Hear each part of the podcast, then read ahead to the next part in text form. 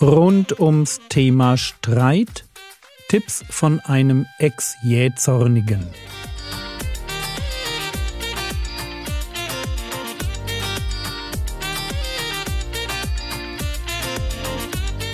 Theologie, die dich im Glauben wachsen lässt, nachfolge praktisch dein geistlicher Impuls für den Tag.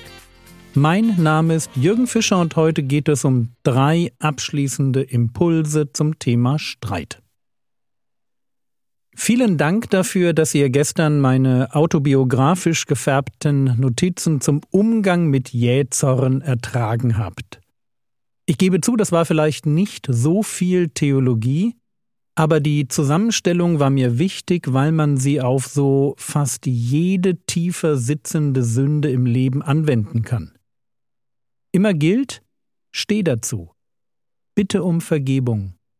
Bekenne deine Sünde. Lerne Bibelverse. Such dir Verbündete. Gib nicht auf. Schau bei dir selbst ein wenig hinter die Kulissen. Und bei alledem bleib entspannt. Christentum ist nicht die Religion des perfekten Sündenmanagements, sondern die Religion der Liebe. Zu Gott und dem Nächsten. Lasst mich euch zum Abschluss noch drei Impulse zum Thema Streit aus den Sprüchen geben.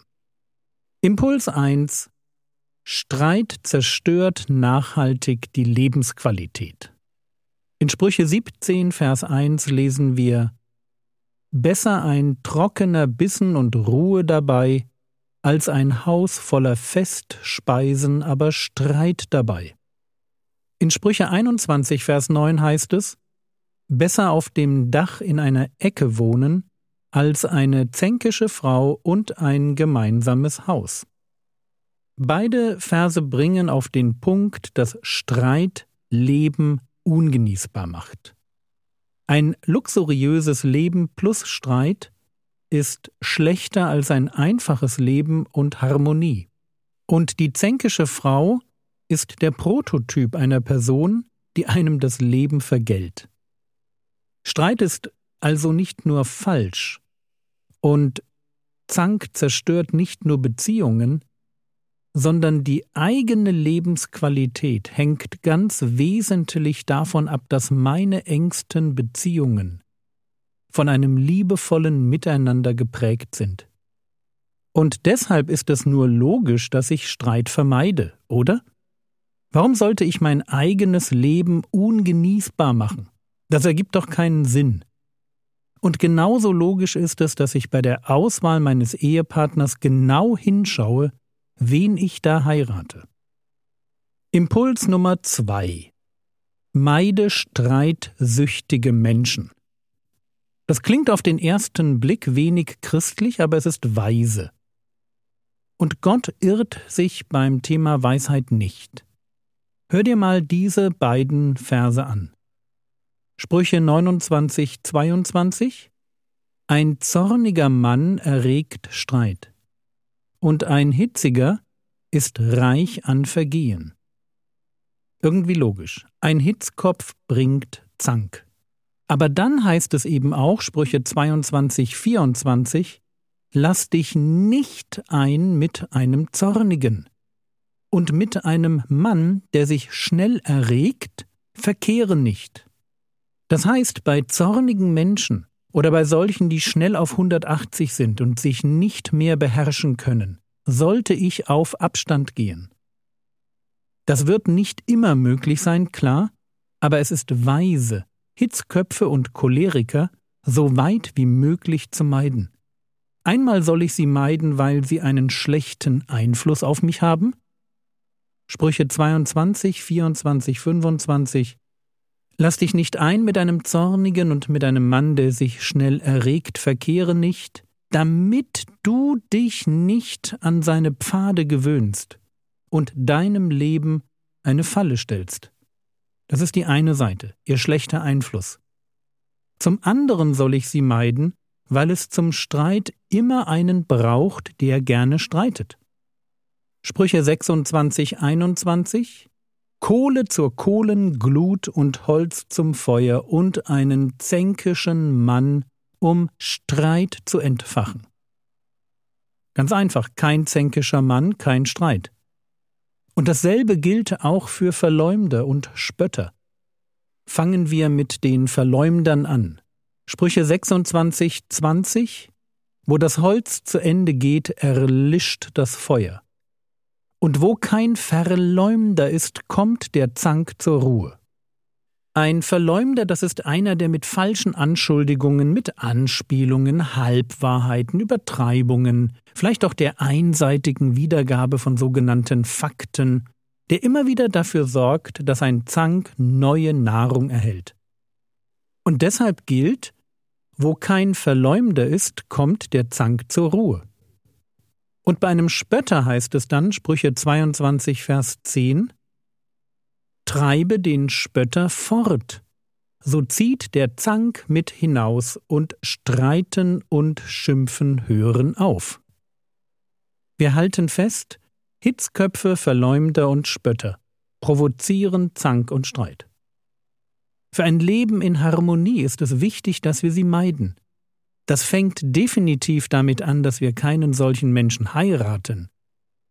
Aber ich denke, es geht noch weiter. Wir dürfen Zornige und Lästerer und Menschen, die sich über jeden lustig machen, wir dürfen sie zurechtweisen und sie auf ihr destruktives Verhalten hinweisen. Und wenn sie dann uneinsichtig sind, sollten wir auf Abstand gehen. Das ist, was Salomo bzw. der Heilige Geist uns rät. Gott hat uns zum Frieden berufen, nicht zum Streit. So, jetzt hatten wir den ersten Impuls, Streit zerstört nachhaltig die Lebensqualität, den zweiten Impuls, meide streitsüchtige Menschen, und wir kommen zu einem dritten Impuls, Alkohol führt zum Streit. Oder allgemeiner, Meide nicht nur streitsüchtige Menschen, sondern auch Situationen, in denen du dich selbst nicht mehr im Griff hast. Aber fangen wir mit dem Alkohol an. Sprüche 23, die Verse 29 und 30. Wer hat ach, wer hat weh, wer Zänkereien, wer Klage, wer Wunden ohne Ursache, wer trübe Augen, die spät beim Wein noch sitzen, die einkehren, um den Mischkrug zu erforschen. Und der Vers versteht sich fast von allein. Wer besoffen in der Kneipe sitzt und dann in einen Streit, womöglich in eine Schlägerei gerät, der braucht sich einfach mal nicht zu wundern. Wer hat Zänkereien, die spät beim Wein noch sitzen? Zu viel Alkohol, aber auch zu wenig Schlaf oder zu viel Stress führen zum Streit. Ich erinnere mich noch gut an eine Zeit in unserer Ehe, wo es leicht zum Streit kam, wir beide unglaublich dünnhäutig waren, und das alles nur, weil gerade in meinem Gemeindedienst und im Studium meiner Frau ganz viel los war. Kaum war die anstrengende Freizeit vorbei und die Masterarbeit geschrieben, schon in der Woche danach kehrte der Friede wieder ein.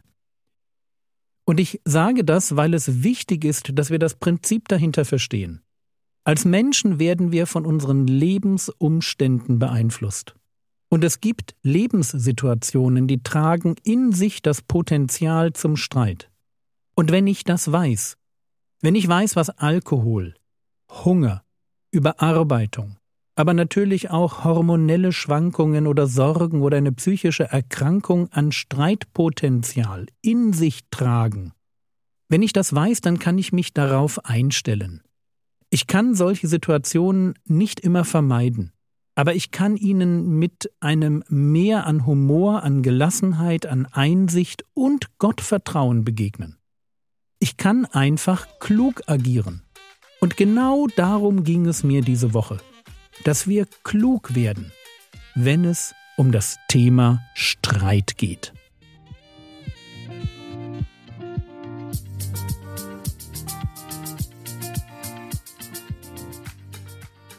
Was könntest du jetzt tun?